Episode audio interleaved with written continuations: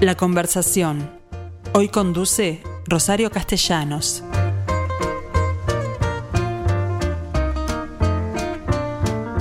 Hola gente, ¿cómo les va? Bueno, aquí estamos nuevamente con ustedes para compartir con mm, Jorge Burel, tuve que leerlo porque permanentemente lo confundo con su hermano Hugo, eh, un, libro que acaba de publicar. Ustedes saben que Jorge Burel es eh, fundamentalmente periodista, ha actuado en todos los medios sabidos y por haber, pero eh, en esta etapa, en esta fase del escritor en la cual hoy pretendo hablar, yo no lo tenía tan presente, de, de forma que este, si bien no es el primer libro, eh, bueno, para mí fue todo un descubrimiento.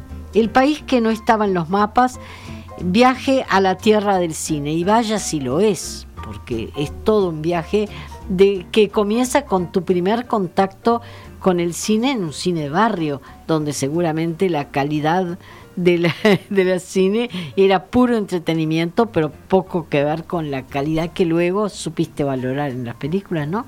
Sí, porque buen día, antes que nada, y muchas gracias por la, por la invitación. Sí, era lo que hacíamos todos. Todos. Este, En, en el Lutecia estaba en la General Flores, el que te quedaba más cerca. Yo iba al Biarritz, Albia- Casablanca. Claro, el Casablanca. Todos tenemos nuestros, Sí. nuestros cines de la infancia. Yo tenía varios, el, el Lutecia, el Avenida en la calle San Martín, el Mundial en la calle Millán, el Ateneo en Garibaldi y Boulevard Artigas. A todos esos iba, iba caminando, me quedaban relativamente cerca.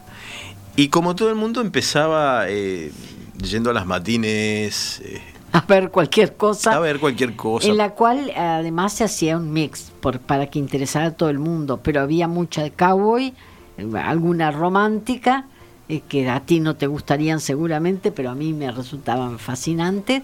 Y bueno, y poca acción, en- salvo le- la- Sí, las hacía- cabalgatas. claro, se hacía una, una combinación de géneros para conformar más o menos eh, un poco, un poco a, a- a cada espectador. Pero después, digamos, fui creciendo y, comencé a apreciarlo el cine de una manera, de una manera distinta. Ya no como, como, como los chiquilines que íbamos a las, a las matines. Pero tú decías, en, en alguna parte lo explicás, y eso fue una maravilla, que no necesariamente ese primer cine era pura y exclusivamente comercial, que se podía hacer buen cine para todo público, como eran las películas de Chaplin, por ejemplo, Claro, que a pesar fueron- de, de ser mudas y en blanco y negro, nos entreten- entretienen a todos hasta el día de hoy. Sí, sí. eh, quizás es un ejemplo máximo de- Claro, del de cine capaz de, de captar a todo público, desde, desde eh, quien consume simplemente cine hasta el intelectual. No, no hay quien se haya resistido al encanto de, De Chaplin. de aquel cine que, que- que no era solo un cine que se apoyara en la comicidad. Basta recordar algunos títulos como El Gran Dictador o Tiempos modernos. Tiempos Modernos, eh, que, que era... Aún una- el pibe creo que tenía muchísimo de denuncia, ¿no? Claro, claro. Este, eh, tiempos modernos, una, una denuncia, bueno, hay que recordar a, a- a Charlotte en, la, en la línea de montaje. ¿no? Impresionante. Apretando- apretando Repitiendo permanentemente lo mismo todo el tiempo. Claro. Es Y había algo que también era interesante porque eh, el hecho de que las películas fueran mudas Mm, les daba además una dimensión universal. claro. Por supuesto eran mudas y se, se intercalaban subtítulos, pero, pero hizo, hizo que, que Chaplin se, se- se convirtiera en un personaje conocido mundialmente. Claro, porque la mímica en la cual él se apoyaba no tiene, no tiene idioma. No tiene idioma, exactamente. Exactamente. Bueno, pero contame en qué momento eh, comenzaste a apreciar lo que podríamos llamar el cine culto. Bueno, yo menciono, menciono en el Varias libro películas. una- claro, varias películas, pero hay una que para mí fue, fue muy, muy impactante, que fue la batalla de Argelia.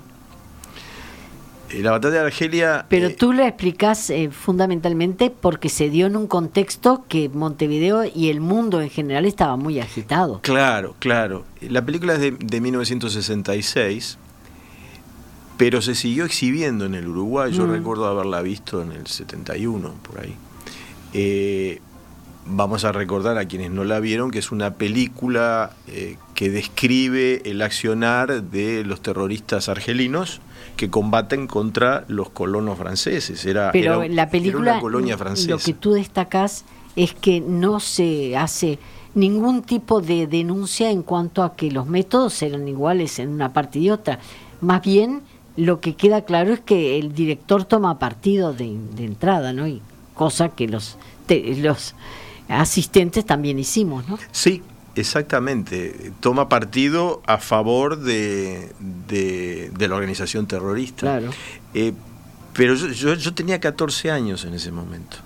Eh, y era, era un, momento de, de, convulsión política en el Uruguay, con el MLN actuando en el, en el país, una organización análoga a la que había enfrentado Argelia, a los franceses. En, en, Argelia. Incluso yo recuerdo que en esa función a la, a la cual me refiero en el libro hubo una volanteada del MLN cuando terminó la película. Pero además tú permanentemente decís que cuando se exhibía la película había actos de que expresaban, ya fueran con el aplauso o con el griterío, expresaban el, el apoyo a determinadas acciones, ¿no? Sí, era un país era un país muy politizado y eso claro. se, eso se veía también en la platea de los cines, como se vio luego en Z, sí, la película la misma de, de Costa, Gabras. de Costa Gabras, eh, una película que describía eh, el asesinato de un en Grecia. líder en Grecia. La película también había sido filmada en Argelia porque Costa Gabras no podía entrar a su país donde, donde estaban los, la dictadura de los coroneles y él denunciaba un episodio real, la muerte de un político de izquierda, Lambraskis de, apellido, médico. Además, el proceso que se, que, que, que se, se, realiza, digamos, a quienes, a quienes atentaron contra, contra su vida y termina con una denuncia de todo aquello que había sido prohibido por los militares griegos. Entre otras cosas, los Beatles, hablar de la homosexualidad sí. de, Sócrates. Eh, y esa también fue una película que uno iba al cine, yo era muy jovencito, pero había una gran efervescencia, como la había también cuando íbamos a ver la película de Giuliano Montaldo, eh, Sacco y Vanzetti. Sacco y Vanzetti. Claro. Eh, la gente se erizaba al escuchar a Joan Baez cantando sí. eh, la canción al final de, de, la película. Eh, lo curioso es que alguien tan, tan jovencito que ni se afeitaba como era yo en aquel entonces, tuviera interés en, en asomarse a ese mundo. Y yo explico, yo era un licial en aquel momento. Pero movilizado y seguramente mu mucho interés político también tendría. Claro, porque uno quería entender qué era lo que estaba viviendo. Claro. Eh, yo iba al Liceo 17, al liceo en la calle Fernández Crespo, mm. el, el ex Miranda, como le llamaban. Y claro, yo asistía ahí al enfrentamiento de los extremos ideológicos, la juventud uruguaya de pie de un lado, la juventud comunista del otro, eh, y quería entender un poco qué, qué era, qué, qué, representaba cada uno. Claro. Entonces, eh, ese cine de alguna forma nos iniciaba en ese mundo que mmm, tan, tan chicos nos costaba comprender. Bien, el, el, mismo Costa Gabras, nunca sé si es Gabras o... Gabras. Bueno, Costa hizo... Constantino, es el, el, el, apócope de Constantino. Claro. Eh, hizo una película sobre los tupamaros que filmó en Chile, ¿no? Estado de sitio. Sí. Estado de sitio. Eh, ahí filmó, bueno, tampoco pudo venir a Uruguay, obviamente, a filmar claro, la película. Estaba en plena dictadura. En plena dictadura y la, la filmó en, en, en, Valparaíso y en, mm. y en, Santiago de Chile. Y trabajaba también, porque eran muy amigos. Yves Montand. Yves Montand. Que después, yo no lo menciono en el libro, pero esto es muy interesante, porque Costa Gabras después, era un hombre de izquierda, pero después filma una película que se llamó La Confesión, en la cual también trabajaba Yves Montand, que era una denuncia eh, sobre el, la, la, persecución de la disidencia en un país comunista, basado además en memorias reales, creo que se llamaba Jack London él. Jack mm. London no, London de apellido, Jack London el escritor norteamericano, quien había de escrito, claro, que había escrito eh, un, un, libro denunciando eh, eso, ¿no? Pero tú te estás refiriendo fundamentalmente al cine que reflejaba un momento histórico en particular. No necesariamente porque me recuerdo que el estado de sitio no me conformó en absoluto en lo técnico. Eh, y después te, te pasás al gusto por lo- la técnica cinematográfica. Sí, sí, porque... Claro, uno, uno veía esas películas y se sentía conmovido. Por eso. Yo, por tú- ejemplo, eh, siendo muy niño, vi la primera versión del Planeta de los Simios. Mm, Y al final de la película Cuando aparece la. eh, Ese- va cabalgando Charlon Heston por una playa y se topa con la, La con la estatua estatua de- de la libertad Hundida, semi, semienterrada en la arena. Y a mí eso me produjo una emoción que no me había producido ninguna otra experiencia. Digo, acá el cine logra algo que yo, yo era muy lector también, pero ese tipo de emoción, ese tipo de, de de shock. sobresalto, de shock, que nos... Yo nos- recuerdo también perfectamente como la misma impresión que me causó a mí. Claro. Eh, entonces uno, uno dice, pero ¿y cómo se logra esto? ¿Cómo, cómo, ¿Cómo se logra? ¿Cómo se logra con la imagen? ¿Cómo se logra con el sonido? ¿Con el encuadre? Entonces ahí me empiezo a interesar en, en la técnica del cine. Por lo cual yo fui de los espectadores que algunas películas las vi tres, cuatro, cinco y seis veces. ¿Por qué? Bueno, la primera vez me enteraba de qué, de qué iba De cómo- y, co- y cómo terminaba. Pero después en la, iba a verlas analizar. para, para disfrutarlas, para paladearlas. Por eso yo nunca he entendido, nunca he entendido, lo entiendo, pero digamos, me no, no me parece un argumento demasiado importante cuando la gente se agravia porque le cuentan el final. En realidad, sí, ¿qué menos importa? está muy bien. Yo estoy de acuerdo. Está muy bien. Eh, pero el cine se aprecia mucho más cuando uno se desentiende un poco de la anécdota y comienza a mirar la iluminación, el encuadre. Pero aún el desarrollo es más interesante que el final. Claro. La forma en que, en que llevan hasta ese final. Porque todos recordamos ese final de, del planeta de los simios, pero ahí en, en antecedente, cómo lo va llevando hasta el final. Claro. Puedo admitirlo, puedo admitirlo en el caso del cine policial. Eh, eh, Claro. eh, yo recuerdo, por ejemplo, que Hitchcock, Hitchcock ponía, ponía condicionantes para que la gente no entrara. eh, a- claro, no entrara antes y no viera el final de la película, Claro. porque era, era muy importante eh, el efecto que producía en el espectador. Eh, y además de todo, y esto me parece muy importante porque si hay algo que, que- que quise hacer con este libro es reivindicar una sensibilidad que creo hoy perdida y que fue la que nos permitió a nosotros apreciar el cine como lo apreciamos. y esa sensibilidad... de ese final que a mí me, me dejó muy preocupada, vamos a hablar sobre el final. Pero- antes de eso Sí. me gustaría que me explicaras por qué estableciste una, pre- una determinada preferencia por directores de la talla de Ingmar Bergman, de eh, Kubrick, de Truffaut, es decir, al, al que dejas muy bien parado en el enfrentamiento con, con Godard, Godard. que me encantó la frase, aún los imbéciles pueden hacer buen cine.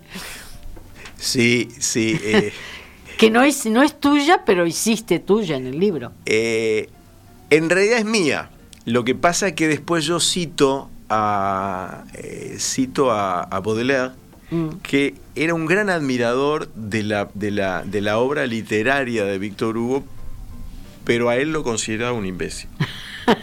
Entonces, Sí, eh, eh, pero también hay un, hay un rol, Rolling Claro, Stone. Mick Jagger, Mick Jagger. eh, que filmó con, con Godard Simpatía por el Demonio, Mm. Godard dirigió la película, dijo que Godard era un imbécil.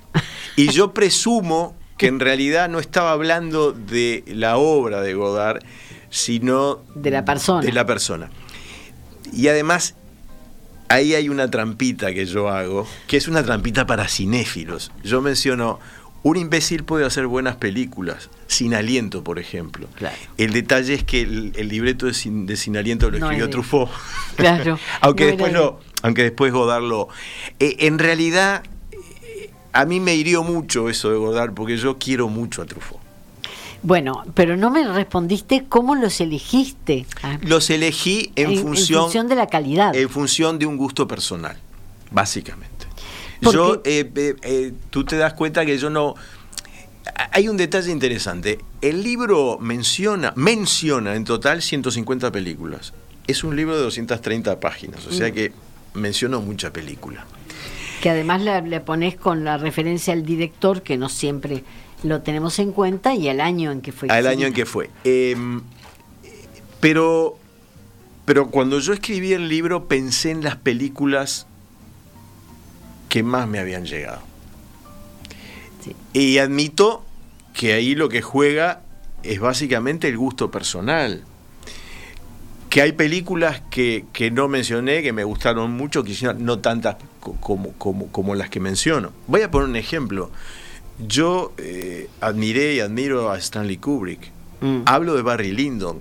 Sí, pero, pero, extensamente hablé claro. de Barry Lyndon. pero, Ojo, pero La. Naranja Mecánica para mí es, Es una película es enorme. Y no la mencionas. Enorme. La, la enorme. menciono al pasar porque, porque claro, uno... Cuando uno- mencionas la obra de Kubrick, Claro, mencionó 2001. Pero te- al elegir Odisea una... del espacio. Al elegir una, elegí, elegí Barry Lyndon. Por supuesto que Truffaut.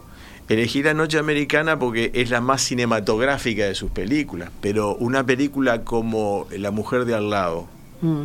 que trabajaba eh, Gerard Depardieu. ¿Recuerdas la historia? Unos amantes Sí. que habían vivido un amor muy, muy, muy apasionado, se separan y vuelven a encontrarse, encontrarse. porque curiosamente se mudan en pareja uno al lado del otro. Sí. Una película bellísima. Mm. O El último metro. Esa no. El último metro, una película que se desarrolla durante la ocupación alemana en París, que cuenta la historia de un director de teatro de ascendencia judía que tiene que esconderse de los nazis y que dirige las obras de teatro desde el sótano del teatro en el cual vive. Pero hay otra que es maravillosa de la- del un tema parecido que es un director de teatro al que le, matan- le matan la mujer en la puerta de la casa. ¿Cómo se llamaba? Ah, no recuerdo. Pero es moderna. Y hablando de Truffaut, Jules Jim. En fin, Jules Jim. eh, yo tuve que, que elegir y que descartar. Y, y habrá lectores que puedan compartir mi- mis juicios y otros que no los compartan. Eh, Pero tú sabes que este es un libro para cinéfilos. Bueno, sí, y también me Eh, parece. De cierta edad. Me parece, sí, me parece, eh, pero yo, yo, yo te quería decir que, que yo lo que he tratado es de reivindicar o re- eh, una sensibilidad que fue fundamental para que apreciáramos el cine y para que lo viviéramos como lo vivimos. Y esa sensibilidad se expresaba o, o irradiaba desde los medios, sobre todo los medios impresos, en los Haces un cuales gran homenaje a Homero Cinate Benetti y a Jorge y a Abondanza. Jorge Abondanza. Y también a Ronald Melzer, a quien el ¿A libro está, está dedicado. Ese señor tenía un cineclub. Tenía- un, un- un- Un video, un videoclub. eh, Video Imagen Club, En la que esquina era, que era prácticamente una cinemateca instalada en Positos. Estuvo en tres lugares. Estuvo en los altos del kiosco El Paquín, Mm. en Benito Blanco y, Y Boulevard España. España. Estuvo en Benito Blanco entre Boulevard España y Escocería. un poco corrido, que fue el último que tuvo. No, el último, eh, tras el fallecimiento de, de Ronald Melzer, se instaló en donde estaba Cinemateca Positos en la calle Chucarro. Me pareció que tú hablabas de, de, de la, del cierre del, del- del- de esa sala como el final de un periodo. Es decir, si bien no es un libro que se refiere a salas en particular, en algún momento dejas caer que no, no es lo mismo como vemos el cine hoy, con mejor sonido y obviamente más cómodos, que el que, el que apreciábamos cuando íbamos a las salas gigantescas como la del Sense y el Trocadero. Sí, hay tramos eh, del libro que el libro es, es un género híbrido entre, entre las memorias y el ensayo. Mm. Y hay capítulos en los cuales me dedico a comparar lo que es la experiencia de ver, lo que era la experiencia de ver cine en una sala y en una sala como- Enorme. como, las que tuvo Montevideo, el, el cine Sensa tenía 3.000 localidades. y Trocadero era gi- claro. gigantesco también. Y lo que es la experiencia de ver cine hoy, o bien, o bien en salas que son muy pequeñas, que tienen hoy el aforo que tenían los cineclubes antes, Sí. para que... Pero para que mucha se- más mejor calidad, porque Claro, claro. porque tanto tú como yo recordaremos que las matinés no tenían un buen, una No, buena no. imagen. Dos por tres se cortaban. Y después está la experiencia de ver el cine en nuestro hogar a Mm. través de, de- de- de la tablet, de la computadora, del teléfono inteligente. El cine se ha digo, ver cine se ha transformado en algo tan, tan privado como darse una ducha. Sí. Pero eso tiene, eso tiene sus, sus ventajas y sus desventajas. Eh, las desventajas son que estamos distraídos, que de repente interrumpimos una, eh, la visión de una película porque el perro quiere que lo saquen o porque nos viene hambre y Queremos y- comer algo, y queremos claro. comer algo o suena el teléfono. Eh, La ventaja es que se ha trabajado maravillosamente en la restauración digital de- del cine. Y entonces vemos muchas veces po- o podemos ver ciertas películas con un nivel de calidad visual y sonoro mucho mejor que el que Sí. eh, al que accedíamos en las salas de cine. Bien, sobre el final te quería preguntar de algo que me dejó muy preocupada. Tú decías que el cine actualmente no recurre, no, no te provoca ni la, emoción ni, la sorpresa de aquel que viste en su momento. Y curiosamente, sin ser esta una imagen nostálgica, te referís al hecho de que de pronto tú tenés la culpa porque creciste, porque estás más viejo, que cuando veías aquellas que te emocionaron. Es decir, en esa medida la intervención del tiempo en ti es más determinante de pronto que lo que el cine ha cambiado. O la Va- realidad. Puedo, puedo decir varias cosas sobre eso. En primer lugar, eh, siempre creí que yo había vivido con más intensidad el cine en mi juventud porque había tenido la dicha de nacer en la década del 60, de nacer en la década del 50 y, y Mm. Y ver el- el cine en la década del 60 y del 60, 70 claro, apreciarlo. el equivalente de lo que le podría haber pasado a alguien que naciera en la Florencia de los Medici y tuviera un gusto este, muy desarrollado por la pintura, por la escultura. Eh, yo siempre creí que era eso, que claro, era una época en que uno abría eh, la página de espectáculos y decía, voy a ver una película de Fellini, voy a ver una película de, de- de Orson Welles. voy-". Pero tú también hablas en que, de que ibas mejor informado que ahora. Por supuesto. Y ahí, y ahí viene, la- digamos, la- mi reconocimiento a figuras como Jorge Abondanza y Alcina TVN. Pero además, leyendo un libro de un escritor inglés que se llama Geoff Dyer, que escribe un libro entero sobre una película, hay un momento en que él dice, las, las películas de nuestra vida las podemos ver a los 20 años, en los 30, en los 40 y difícilmente en los 50. Entonces ahí dije, ah, no, caramba, quizás hay otra explicación. La explicación no está tanto en el momento en el cual nací, sino en el hecho de que uno tiene una adrenalina cinematográfica O una evolución. eh, que, que después, que después, digamos, la va perdiendo. No digo que a todo el mundo le pase lo mismo. Yo ahí, como en tantos otros momentos del libro, me apoyo en la experiencia personal. ¿Mm? claro. Pero de alguna forma tú decís que viste cuatro y cinco ve- veces la misma película. ¿Te animarías ahora a alguno de los títulos que estás a los cuales haces referencia como gratos, gratísimos, sorpresas o recuerdos, verlos hoy? Sí, eh, eh, de los más recientes decís tú. De los más recientes hablamos después, pero Ah, eh, sí, sí. porque por no están mencionados. Por supuesto que, que- que yo hay, hay películas que además las tengo en, en DVD y, y, Mm. digamos y, y las veo cada tanto. pero de, de forma diferente. De forma diferente, porque ya no ya no puedo no puedo verlas como las veía antes. Claro. Eh, las tengo que ver en mi casa, las tengo que ver en DVD. Eh, yo menciono por ahí Criterion Collection, que es un sello que en los Estados Unidos hace una reedición de títulos en DVD espectacular, porque además lo hace con obras de restauración.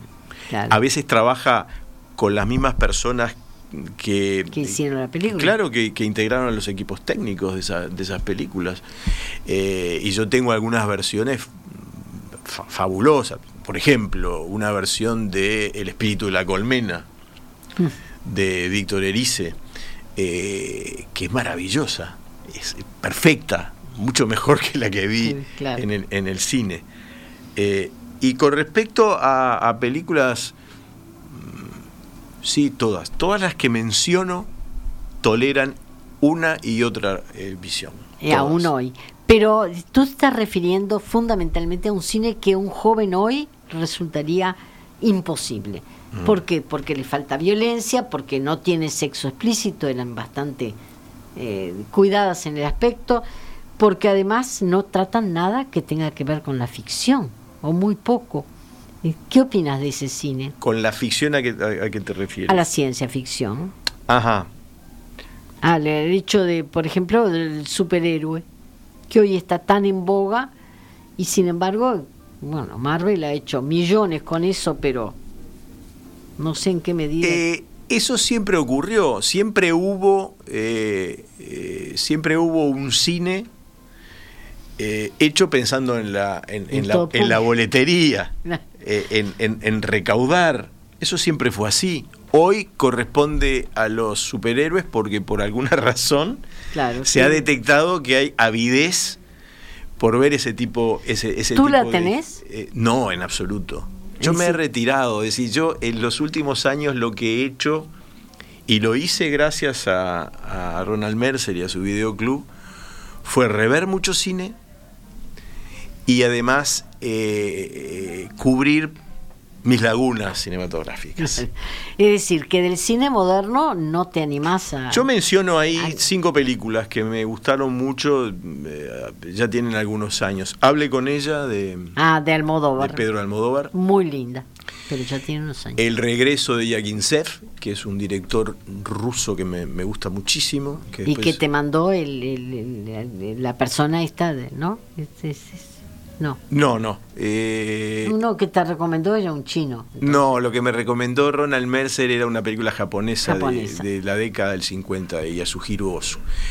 Eh, eh, con ánimo de amar, de un director eh, Wong Kar Wai de mm, hongkonés, que es extraordinario, es un director extraordinario, que hizo además una película que estaba en el video, en Video Imagen Club, de una pareja de homosexuales chinos en Buenos Aires, que es una maravilla. Happy Together se llamaba, Felices Juntos. Eh, menciono a Aki Kaurismäki con la película El, El Puerto. Sí. Eh, y menciono la separación de un director eh, iraní que me pareció soberbio. Podría mencionar también a Mijael Haneke, el director, el director alemán. Pero admitirás que ninguno de ellos son para el gran público. no, no, no. eh, pero eh, Que el gran cine hoy, porque estamos hablando de, de que hoy no se va a ver ese pe- grandes películas, pero sí, sí hubo un tiempo en que íbamos todos a ver todo. sí, sí, sí. El Más cine- allá de que no nos conformara del todo. Pero antes no decías, no, yo al cine iraní no voy, como te dicen. Claro. Con todas estas películas, cuando llegan al circuito cinematográfico, cinematográfico montevideano es porque ganan algún premio. Bueno, De lo contrario, no va. de lo contra- y si no, eh, hay que ir a esa institución que eh, hay que defenderla y hay que elogiarla, eh, que es Cinemateca. Claro. Y que ¿Qué fue tan importante, tan importante en lo personal en la, en la década del 70, en una... en Pero una no época- era único como es ahora, porque Claro, estaba, estaba el cine Cineclub, club, el cine, cine universitario, universitario, claro. Y la ventaja además que hacían ciclos, ¿no? Es, Claro, si- sistematizaban la, la exhibición de cine, nos permitían conocer cinematografías. Por Sí. ejemplo, Cinemateca fue muy importante en la Bueno, difusión sí. del cine polaco de la década del 80. y ahora lo hizo con Berman. Claro. Este, así que, eh, pero, pero, pero en aquel momento me refiero a un cine que, que- que no era conocido Mm. y que estaba haciendo cosas muy importantes. Las películas de Andrei Baida, las películas de, Claro. de, eh, de Zanussi. eh, e- era muy importante, de la misma manera que dio a conocer el cine de Werner Herzog, el director alemán. Claro. Estrenó Aguirre La ira de Dios, eh, El enigma de Kaspar Hauser, unas maravillas. Sí. Pero esas tuvieron público. Tuvieron, sí, claro que tenían público. Pero no sé, creo que si los, ese tipo de película todavía lo sigue, lo seguiría viendo. Lo que me preocupa es otras, otras que, no sé, por ejemplo, Barry Lyndon, que era de una belleza extraordinaria, no sé a esta altura si la gente joven le resultaría aburridísima. Es probable, es probable, se lo pierden. no, yo creo que además falta una educación, eh, de la misma manera que hay una educación para la lectura, debería haber una educación para la mirada que alcanzara al cine, que alcanzara también a las artes plásticas. Hay un capítulo muy interesante que tú te referís al cine que no, no, no hay por qué entender, como pasa con el arte hoy, que te, que te provoca eh, ir a verlo y, no te importa entenderlo. Entenderlo, no entenderlo racionalmente, sino vivirlo, vivirlo afectivamente. afectivamente. Y eso... Eh, eso habría que enseñarlo. claro, así como se enseña en el arte, que es tan difícil, ¿no? Exacto. Cuando eh, salimos del, de lo realismo, del realismo, este, la gente... Y sobre todo en un mundo tan, tan audiovisual como el mundo mm. en el cual estamos viviendo, eh, algún tipo de formación que le permita a la gente, a los chicos sobre todo, discernir, eh, entender eh, no pasar por encima de, las cosas, sino detenerse en ellas con una mirada atenta y sensible. Jorge Burel, muchísimas gracias por esta entrevista que creo que más allá de, que nos despierta una enorme curiosidad, seguramente a quienes no han visto los títulos, tú los, los, los reseñás al final del libro, de manera que el país que no estaba en los mapas Viaje a la Tierra del Cine de Jorge Burel, yo se los recomiendo calurosamente, más allá de que comparto con él el gusto por las películas que mencionas. Pero más allá de eso, creo que la gente joven, en particular, tenemos un compañero que se dedica al cine ahora y seguramente no ha visto todo esto, le va a interesar muchísimo. Muchísimas gracias. No, muy agradecido a ti.